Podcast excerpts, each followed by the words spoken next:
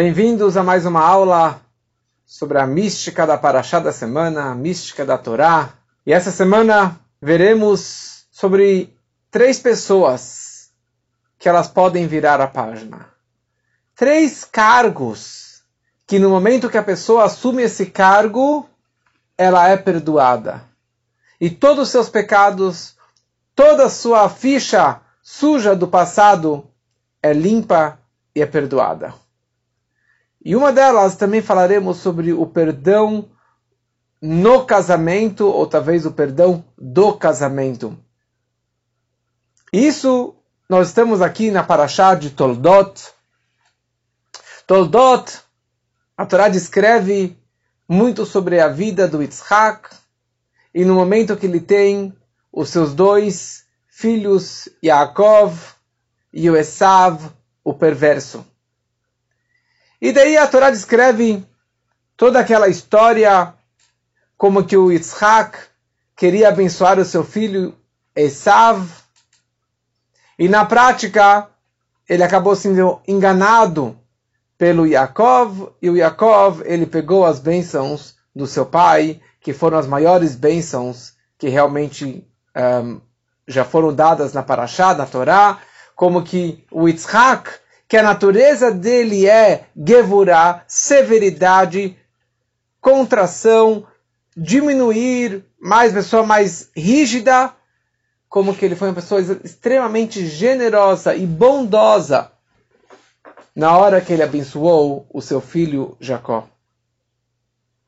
Mas no momento que o Jacob ele pegou as bênçãos do pai e o Esav acabou descobrindo que o seu irmão deu uma rasteira nele, uma rasteira muito bem dada, muito bem feita, ainda pior de tudo com a orientação da sua mãe, da, da Rivka, da Rebeca. Então, Esav, ele já estava planejando matar e se vingar do seu irmão Yaakov. Então, a Rebeca, a Rivka, sabendo disso, ela vira para o Yaakov e fala, e ela falou para ele, cai fora daqui, vai embora daqui, porque é perigoso você ficar junto com seu irmão, malandro, assassino, traidor, rebelde e assim por diante. Então Yaakov estava se preparando para ir embora da casa dos pais. E o Yitzhak vira para o seu filho Yaakov na despedida e ele faz para ele o seguinte pedido e ordem. Primeiro a Torá fala que ele abençoou o seu filho e ele falou para ele Primeira coisa, você não pode casar com uma Kenanita, da mesma forma que eu não casei com uma Kenanita, e nenhum de nós podemos casar com uma Kenanita. Então ele falou: vai até a minha terra, a terra da, da minha família, da minha mulher, da, da minha mãe, onde que meu pai veio, toda a família do, dos patriarcas estava lá em Aram Naharaim, e ali você vai achar uma moça para você. Uma boa moça que você vai poder casar. A Torá descreve como que a, Yitzhak abençoa o seu filho. Ele fala, Abraham, que Deus te dê a bênção de Abraham para você, para os seus descendentes, para vocês herdarem essa terra. E daí a Torá descreve no final dessa porção, vai Yitzhak Yaakov, Yitzhak ele envia o Yaakov, vai Padan Aram, e ele foi para Padan Aram, para o Lavan, o seu tio, filho de Betuel, o arameu, que este Lavan é irmão da Rebeca, o irmão da Rivka, essa Rivka que é a mãe do Yaakov e do Esav. Em resumo, Yitzhak mandou Yaakov, Yaakov ele foi para lá. Só que de repente, no finalzinho da porção, ao invés de continuar a história, a jornada do Yaakov saindo de Israel para ir para fora de Israel, para ir para Padanaram, para achar um Shidur, um casamento, a Torá interrompe essa história. E a Torá coloca quatro, cinco versículos de algo que aparentemente não tem nada a ver com toda essa história. E a Torá fala a seguinte frase: Vayar Eisav.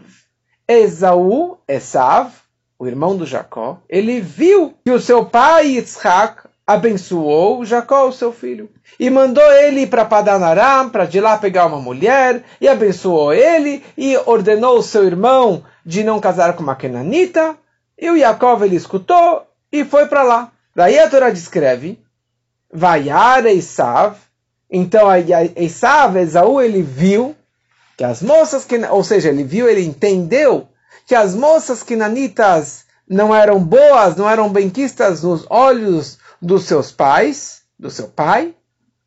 Então o que, que ele fez? O que, que o Esaú ele fez? Ele foi para Ismael. Ismael, que é o seu tio, irmão do Isaac. Ele foi para o seu tio Ismael. Ele pegou, ele casou com a filha do Ismael. Já que meu pai falou para eu não casar com uma Kenanita, então eu vou casar com a minha prima. Eu vou casar com a filha do Ismael, que não é uma cananita, faz parte da família. E ele casa com a filha do Ismael. Como que chama a filha do Ismael? Mahalat. Mohalat. Alguém sabe o que significa Mahalat? Mahalat vem da palavra Mechilá. Você chega em Israel, você fala Mechilá, Slichá, Mechilá, perdão. Mahalat, filha de Ismael, neta de Abraham Avino, e a Torá conclui a Parashá descrevendo Al Nashav Lo Leishá. Sobre as suas mulheres, ele pegou ela como uma mulher.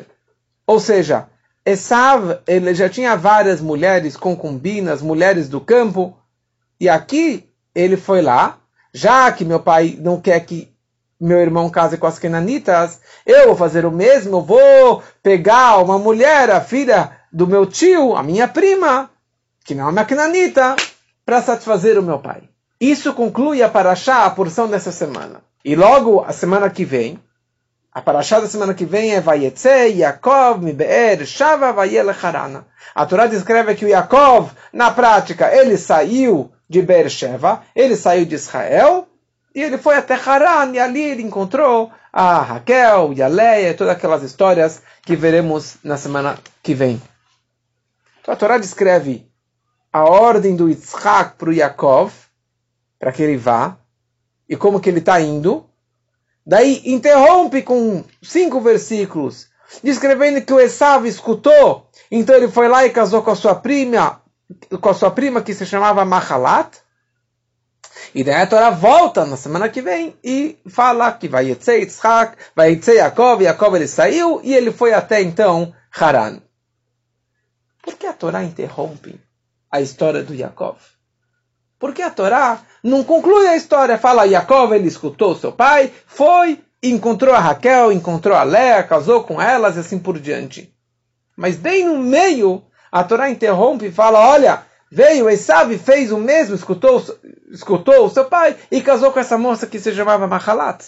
Por que realmente a Torá precisa fazer essa interrupção no meio da história do patriarca Yaakov? Ou, o que, que eu me importo com mais uma mulher do Esav? A Torá mencionou os nomes das outras antes, mas não importa na minha história, porque a história da Torá é escrever a história do povo judeu. E a história do Esav não é a história do povo judeu. E a maior pergunta é o nome da mulher dele. A Torá fala que o Esav ele casou com a filha do tio, com a filha do Ismael, que se chamava Mahalat. Perguntam nossos sábios, será que o nome dela era Mahalat? Porque daqui duas parashiot, a Torá vai descrever que o nome dela é outro. O nome dela era Bosmat. Bosmat vem de Bosm, talvez de perfume, de aroma. Por que a Torá aqui coloca o nome dela como Mahalat, se o nome dela verdadeiro é Bosmat? Respondem nossos sábios no Talmud e falam o seguinte: o fato que a Torá colocou o nome dela como Mahalat significa, daqui nós aprendemos, que o noivo, no dia do casamento, ele é perdoado por tudo que ele fez de errado a sua vida toda. Mahalat significa lechatan shemochalim avonotav, que os seus pecados são perdoados. Ou seja, desse acréscimo, dessa mudança do nome dela, nós aprendemos para todos os noivos e para todas as noivas a partir de então, que no dia do casamento, debaixo da Rupá, é o dia do perdão deles. É o dia do Yom Kippur da vida deles. Como que sabemos que o dia do casamento é a mesma importância do da outorga da Torá, que é o grande casamento. É como também a santidade do Yom Kippur. Então, da mesma forma que Yom Kippur zera a conta do ano passado, o dia do casamento judaico, debaixo da Rupá, na hora que o noivo e a noiva estão casando, naquele momento zerou as contas de toda a vida, dos últimos 20 e 30 anos, está zerado. Começa uma vida nova. Mas o mais interessante é que de quem nós aprendemos isso? Nós aprendemos isso do Esav Arachá, do Esav perverso. Vamos só entender um pouquinho quem era esse Esav. A Torá descreve que Esav, ele, com 40 anos, ele casou com uma mulher. Ele casou com uma mulher que se chamava Yehudit. Yehudit vem de judia, de Yehudá. Mas na verdade ele casou com a Yehudit, filha de Beiri Ahiti, e casou com uma outra que se chamava também Bosmat. A primeira coisa, o fato que ele casou com 40 anos, explica o comentarista básico da Torá, Urashi, Rav Shlomo Yitzhaki, que era um dos grandes sábios da França. Ele viveu de 1100, 1105 até 1040, teve uma vida muito, muito curta. Explica Urashi, o Esaú, o Esav, ele era comparado com um porco, com um razir. Porque o porco é o símbolo do não kasher, correto? Todo mundo sabe que ele fala, ah, porco eu não como. É, eu sou judeu, eu não como porco. Mas qualquer outra carne que não seja kasher, ele sim come. Por que as pessoas associam o treif, o não kasher, bem com o porco? Porque o porco, ele tem espírito de porco. Ele é mentiroso. Ele é falso. Nós sabemos que para um, um animal mamífero ser kasher, ele tem que ter dois sinais. Ele tem que ter o casco fendido, o casco aberto de cima até embaixo, e ele tem que ruminar. Ruminar quer dizer que a comida vai até o, o, o intestino, volta para a boca e ele fica ruminando diversas vezes. Como, por exemplo, a vaca. Certo? A vaca é um animal kasher, o boi animal kasher, o dia inteiro está ruminando, e o casco da vaca, do boi, é, é, é, é fendido, é, é rasgado de cima até embaixo. O porco, ele tem o casco fendido. Você pode ver o casco do, do, boi, do, do porco é aberto. Só que você não é veterinário, você não sabe se ele é ou não é ruminante. Só que ele é falso, ele é mentiroso. Ele mostra para todo mundo: olha, eu sou kasher, olha, eu sou kasher, eu tenho o casco fendido. Mas ele é o único animal no planeta, desde a, desde a criação do mundo, mas desde o momento do Monte Sinai, quando a Torá descreve os animais kasher e não kasher, ele é o único, e nunca existirá um outro animal no planeta que tem o casco fendido e não é ruminante. Ele é um falso.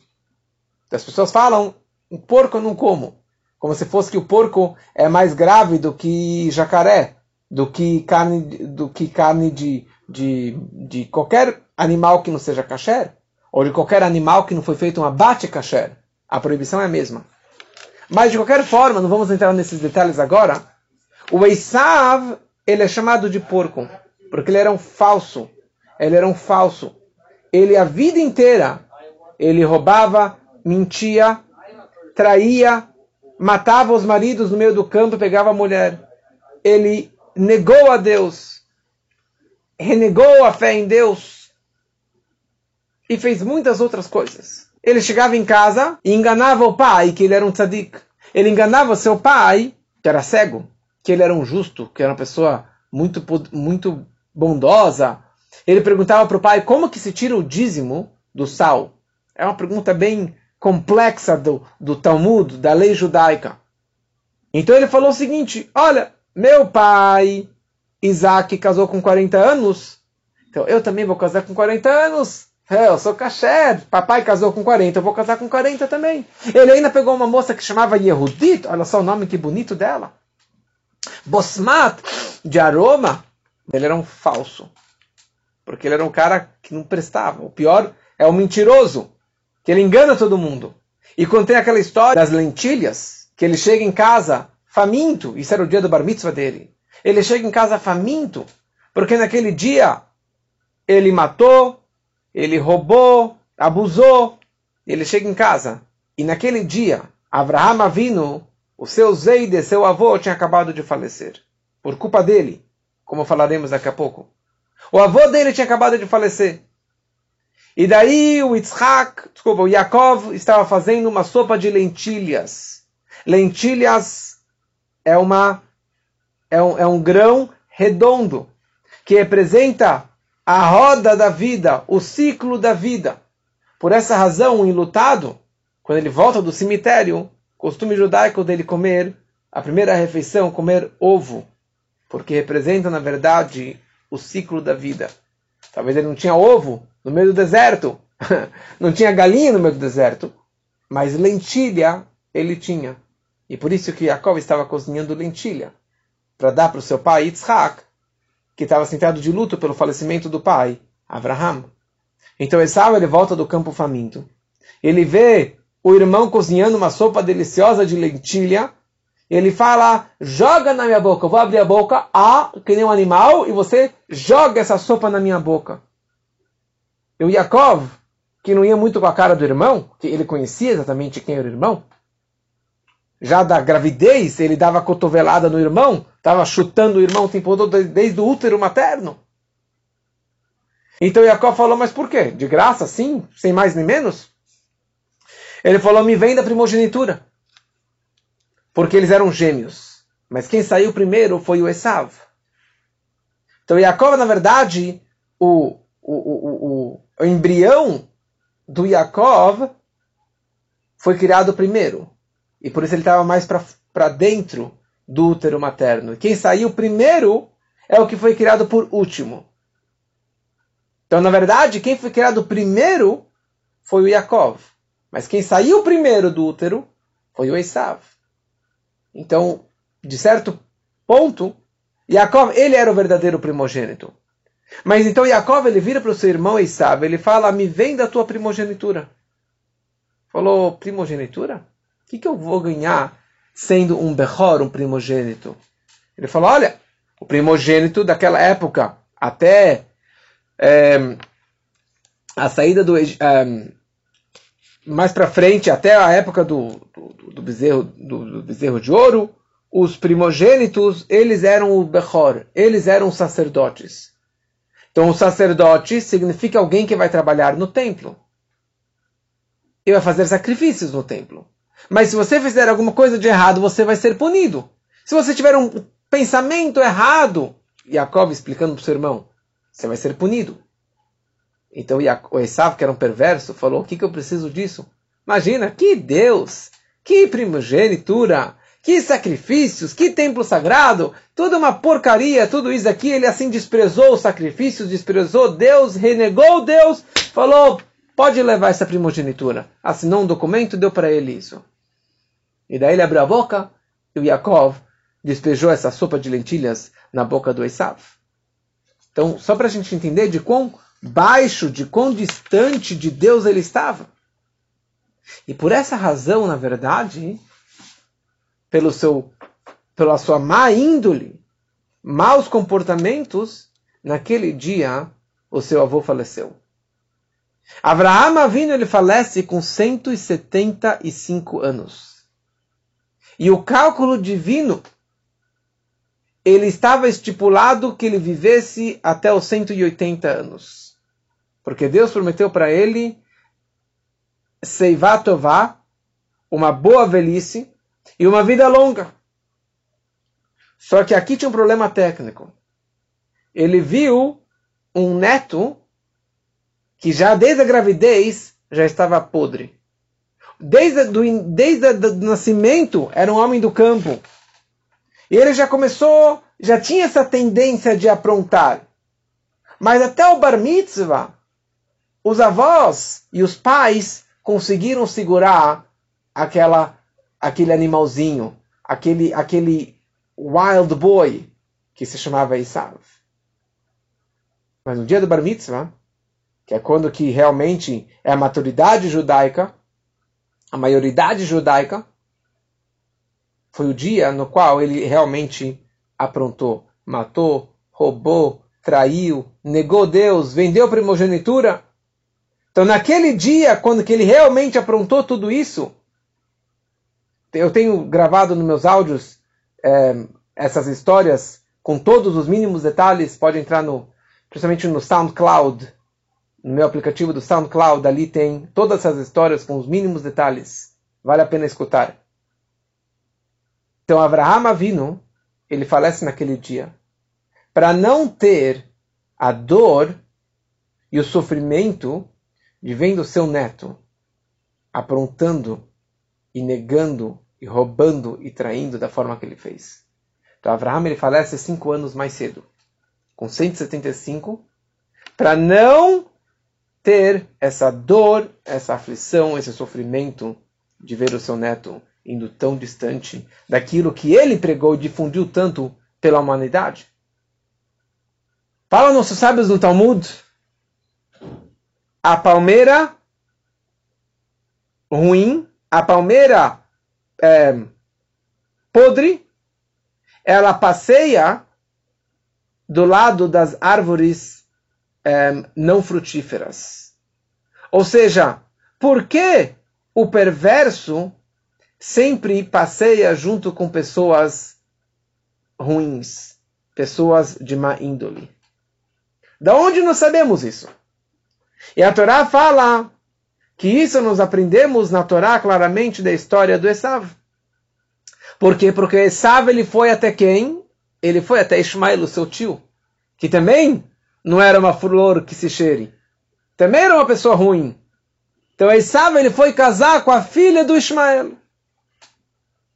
Como que o Talmud continua descrevendo, tem um pássaro que se chama estorninho estorninho. É um pássaro preto.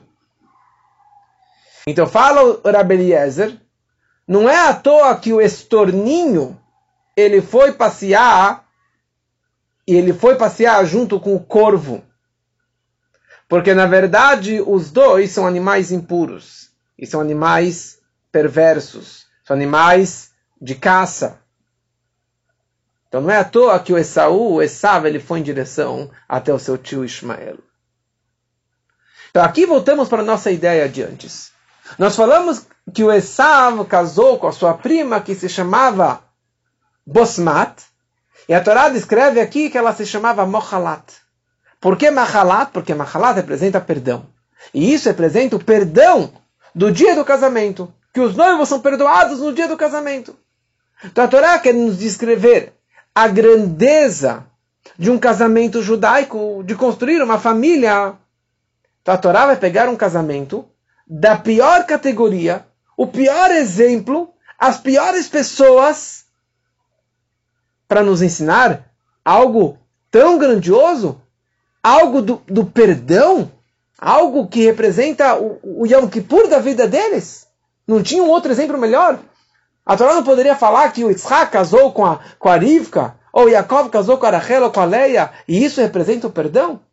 A Torá pega o Esav, mentiroso, com toda a perversidade, casando com uma outra mulher que também não era da melhor categoria, e a Torá chama ela de Mahalat para nos ensinar essa mensagem. Rebbe nos explica algo maravilhoso. Isso tem a ver com casamento de quem está casando ou de qualquer pessoa de qualquer idade tem uma mensagem para a nossa vida. Quando a Torá quer nos escrever na Parashá de Toldot, Toldot significa gerações. Toldot significa filhos. Toldot significa prurevu, se multiplicar e aumentar a espécie. No momento que um casal tem filhos, isso é a revelação da força do infinito dentro do mundo. O fato que os pais podem engravidar, isso é uma bênção de Deus. E mais ainda, quando eu tenho um filho, e esse filho vai ter um filho, que vai ter um filho, vai ter um filho, vai ter um filho, isso na verdade representa a eternidade. E o poder da eternidade vem de Deus, que é eterno, que é infinito. Porque eu sou finito. Mas as próximas gerações, gerações, gerações, isso representa uma força do infinito. Ou seja, o fato de ter filhos, toldot, isso representa uma revelação, uma expressão da força infinita de Deus. Ou seja, o objetivo do casamento é ter filhos. A Torá quer falar sobre o objetivo de ter filhos e a revelação do infinito no mundo. A Torá representa isso e nos ensina isso exatamente num casamento como esse, no casamento do Esav com a Mahalat. Apesar que eu conheço toda a perversidade dele, mas, neste momento, estes dois estão cumprindo a ordem de Deus, que veio desde Adão, e principalmente foi passado para o povo judeu eles foram cumprir a mitzvah de Prurvo. A primeira ordem de Deus para Adão e Eva é multiplicar e aumentar a espécie. E essa que é a primeira mitzvah, a maior mitzvah, o maior preceito judaico de casar. Mas casar e ter filhos. E não ter filhos uma idade avançada. Não casar com 40 anos, como que esses dois casaram com 40 anos mas casar jovem e ter filhos jovens, porque essa é a mitzvah da Torá. Como que o Perquê Avó descreve, Ben Shmona Estrela Chupá, com 18 anos já tem que ir para Chupá, já tem que ir para o casamento.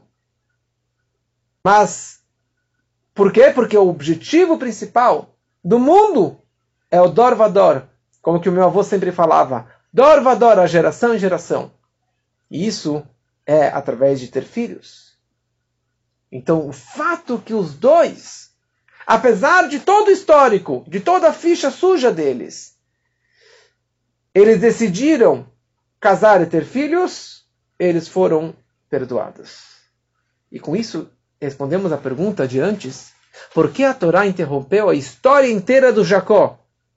Indo para Haraan, descreve a história do Esav, que ele saiu e ele foi fazer o que o pai queria e casou com a sua prima.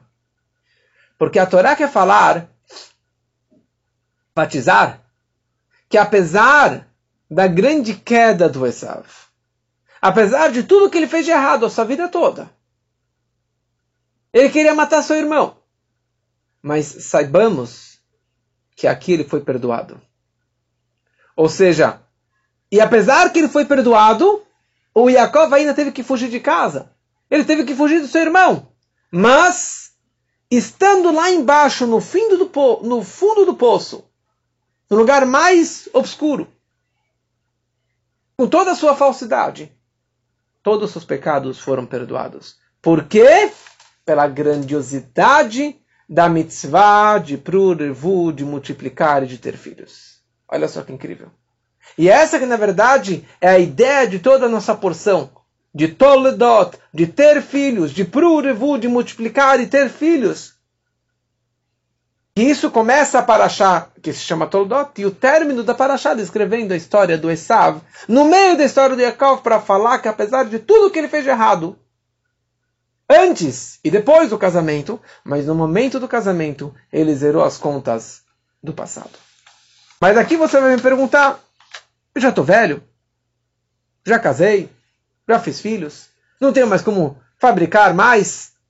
E, e eu com toda essa história? O que eu consigo aprender dessa história toda? Eu estou em outro estágio da minha vida.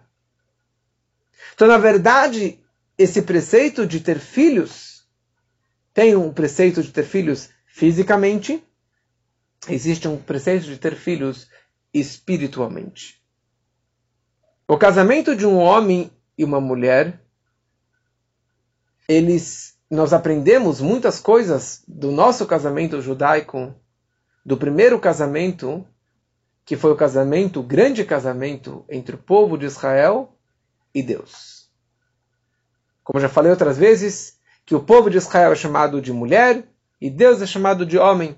como que está no Cântico dos Cânticos do rei Salomão, no Shir Hashirim, como ele, que ele descreve frases de paixão e de amor entre homem e mulher, que na verdade isso representa o amor de Deus para a noiva, para o povo, e o povo pelo noivo que é Deus. Ou seja, o apego e a união entre o povo de Israel e seu pai do céu e seu marido, como que é essa união marital entre o judeu e Deus é por intermédio do estudo da Torá, do cumprimento das mitzvot, seguindo o, ju, o, o, o judaísmo. Que isso, na verdade, acaba causando a maior união entre o povo, entre o homem e a mulher, entre Deus e o povo. Então, da mesma forma que fisicamente, como falamos antes, o maior objetivo do casamento é ter filhos, próxima geração, assim também no casamento entre o judeu e Deus. No momento que você está se unindo com Deus, você está se unificando com Deus, você está se conectando com Deus espiritualmente. Isso, na verdade, representa toda a minha vida. E isso é o sentido, o objetivo do meu nascimento de me conectar com Deus. Mas, falam nossos sábios, na hora que eu faço um filho, ou seja, quando que eu ensino Torá, judaísmo, para uma outra pessoa, é considerado como se eu estivesse gerando a ela. Como que aquela pessoa fosse meu filho. Por isso que o apego de um aluno com um professor e os deveres pela Torá, pela lei judaica de um aluno pelo professor é muito maior do que o apego e os deveres de um filho com o pai. Ou seja, no momento que eu ensino para uma outra pessoa a Torá, mitzvot, aproxima alguém do judaísmo, eu estou gerando estes, estas pessoas. Então aqui temos muitos filhos, Baruch Hashem, muitos filhos seguindo as nossas aulas e aprendendo Torá, graças a Deus. Então aqui, na verdade, nós temos uma lição para a nossa vida. Dessa ideia de perdoar os perdões, os pecados. De você ser perdoado. No momento que você difunde o judaísmo, espalha o judaísmo, o Torá, o conhecimento judaico para outras pessoas, isso eu estou sendo perdoado por todos os meus pecados, todas as minhas falhas do passado. E mais ainda, isso daqui não é um trabalho somente para os rabinos, para os professores, os conhecedores, os sábios da Torá. Porque isso daqui, na verdade, é para qualquer pessoa. Então, algumas pessoas falam: Oh, quem sou eu? Eu não sou rabino, não sou religioso, não estudei em Yeshiva, não conheço nada. Como que eu vou conhecer? É aproximar o meu vizinho. Eu moro em Vitória, eu moro em Santos, eu moro, sei lá, em qualquer lugar do Brasil, ou qualquer lugar do mundo. Não tem sinagoga, não tem nada. Quem sou eu para ajudar um outro judeu? Quem sou eu para colocar uma mezuzá na casa do meu vizinho?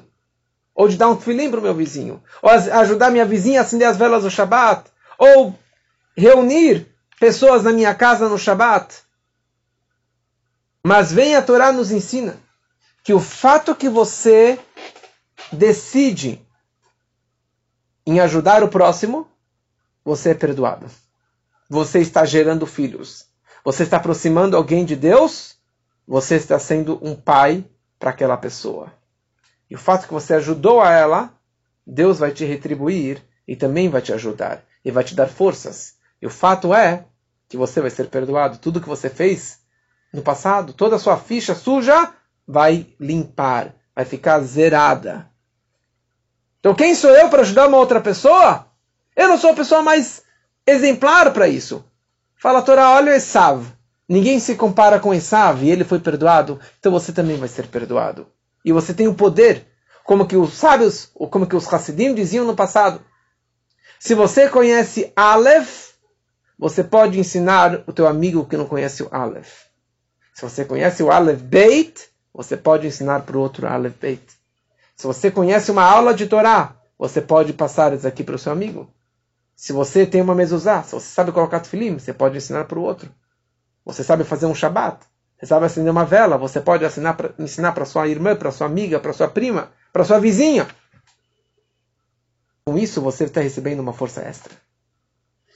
Não tem coincidência, mas bem nesse fim de semana que passou agora, teve o maior encontro da história mundial de judeus e principalmente de rabinos.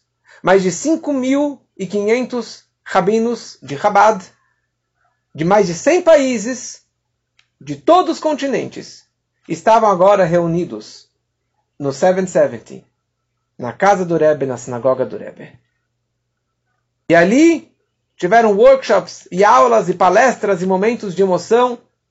Infelizmente esse ano não pude ir, mas vocês já devem ter visto essa foto maravilhosa de 5 mil rabinos numa foto quase impossível na frente do 770. Mas a mensagem daquele momento são duas. Primeira coisa, nem todos que estão lá são megas rabinos conhecedores da Torá e etc. Quase nenhum é tzadik. Quem dera seja um Benoni, como estamos falando sobre isso nas aulas de Tânia, é, às terças. Mas todos eles, o Rebbe falou para ir, um foi para a China, um foi para Iceland, como que ele falou ontem no banquete, e, e assim a lista de, de, de, todos os países do mundo praticamente tem um mensageiro, tem um enviado, um Sheliach do Rebbe. Então mesmo que ele não é o maior conhecedor, mas ele pôde viajar para algum lugar e ensinar algo para alguém. E esse que é na verdade a mensagem desse ano, desse grande congresso, é você fazer um outro judeu fazer uma mitzvah. Então eu posso ajudar vocês de alguma forma. Mas se você está no Rio, você está em Santos, você está em Vitória, você está em Porto Alegre, você está onde que você está em São Paulo, onde você se encontra no planeta, você pode multiplicar essas mitzvot. Eles querem chegar a fazer, sei lá quantas milhões de mitzvot nesse próximo ano. Que não tenha nenhum judeu no planeta que não faça uma mitzvah. Que seja uma vela, um tefilim, uma aula, uma mitzvah qualquer que seja. Que isso é o que vai aproximar Mashiach. Ou seja, não somente os rabinos, mas qualquer pessoa é um shliach. Ele é um enviado de Deus para fazer o bem, para praticar o bem, para aproximar os seus irmãos, para Deus, para fazerem coisas melhores. Só que o Talmud, ele não para por aí. E o Talmud ele fala que três pessoas conseguem virar a página três cargos, três situações na vida da pessoa podem perdoar todo o seu passado. Um é o que falamos até agora sobre o noivo, mas tem mais dois: o Raham e o Nasi, um sábio e um líder. E o Talmud escreve um Raham significa quando ele assumiu um cargo novo de uma liderança rabínica, ele é zerado as suas contas. E assim também um nasi, um líder, qualquer tipo de liderança, de presidente, primeiro-ministro ou um líder comunitário, naquele momento ele é zerado as suas contas. Como que a Torá descreve sobre o rei Saul, que Ben Shana Shaul Bemalko, que com um ano de idade o rei Saul reinou. Calma aí, ele reinou com um ano de idade? Impossível uma coisa dessa. Então explica os nossos sábios que já que ele foi perdoado, ele zerou as contas, ele renasceu no momento que ele assumiu a liderança, que ele assumiu o reinado, ele nasceu de novo. E um ano depois disso, ele tinha um ano de vida. Ou seja, ele agora tem um ano. Porque ele foi zerado as contas. Qual a ligação entre esses três? Qual a ligação entre o noivo, o sábio e um líder? Que os três, eles são perdoados pelas suas transgressões. Então a ideia que falamos antes sobre o noivo, na ideia espiritual, de você aproximar uma pessoa, de você gerar alguém, no fato que você está gerando uma nova alma, uma nova vida, você é perdoado. Mesma coisa em relação ao sábio o professor de Torá, um sábio de Torá, um Tamid Chacham. Qual o propósito dele? Não é ficar fechado nas quatro paredes e não ensinar para ninguém. O objetivo de um sábio é de fazer uma live, de aproveitar o seu conhecimento e de difundir daqui para milhares de pessoas. E todo aquele que ensina pessoas é considerado como se você estivesse gerando a eles. Então, por isso que um sábio, ele também é perdoado. E um líder, e o verdadeiro líder, representa um rei. E o objetivo de um líder e de um rei é de leharim dataemet, de engrandecer a, a, a verdade e a religião da verdade, ou seja, a presença de Deus. O objetivo de um rei é de levar as pessoas para o caminho da verdade, aproximá-las para Deus.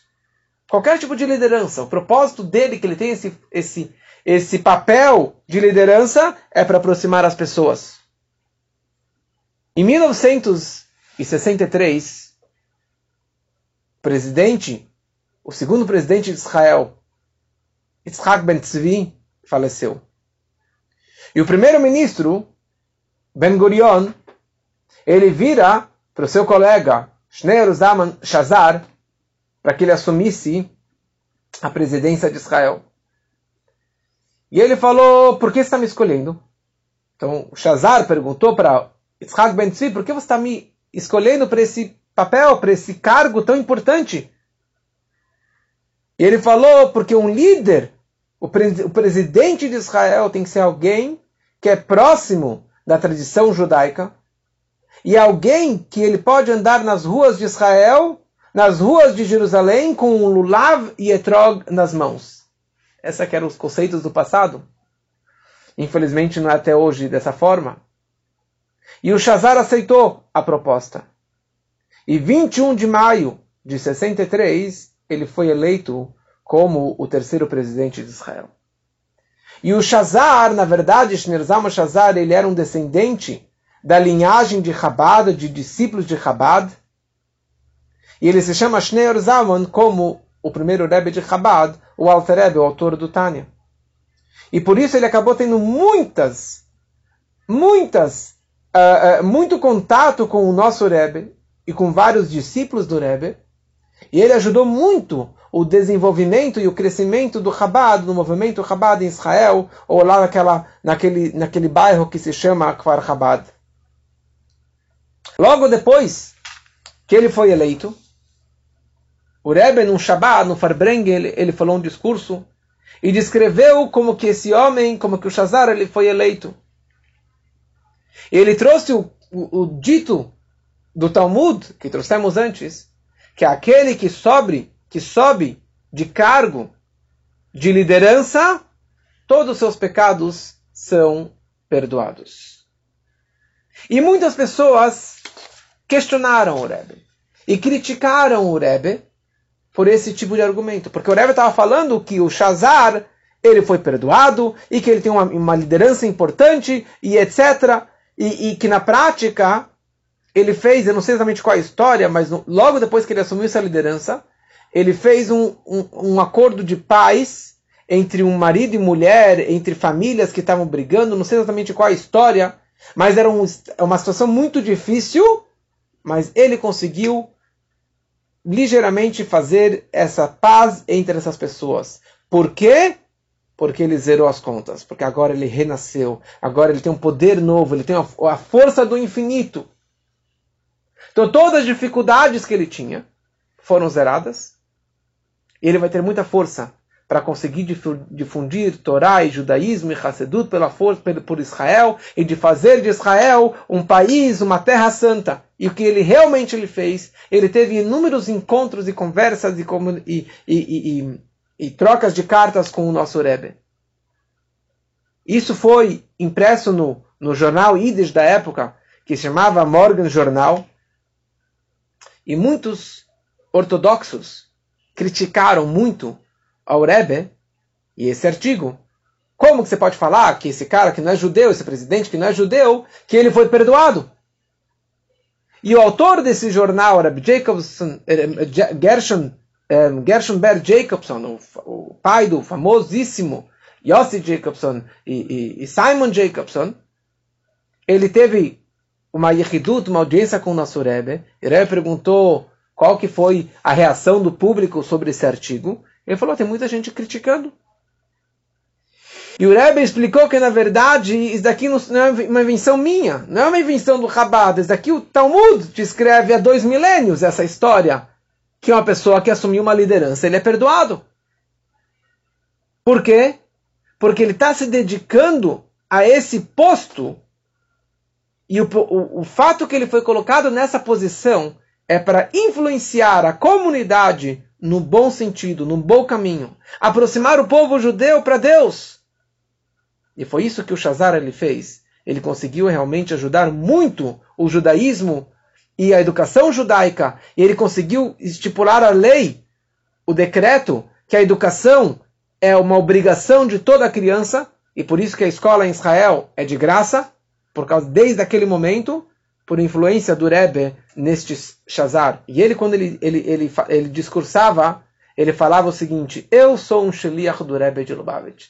Eu sou o mensageiro enviado do Rebbe de Lubavitch.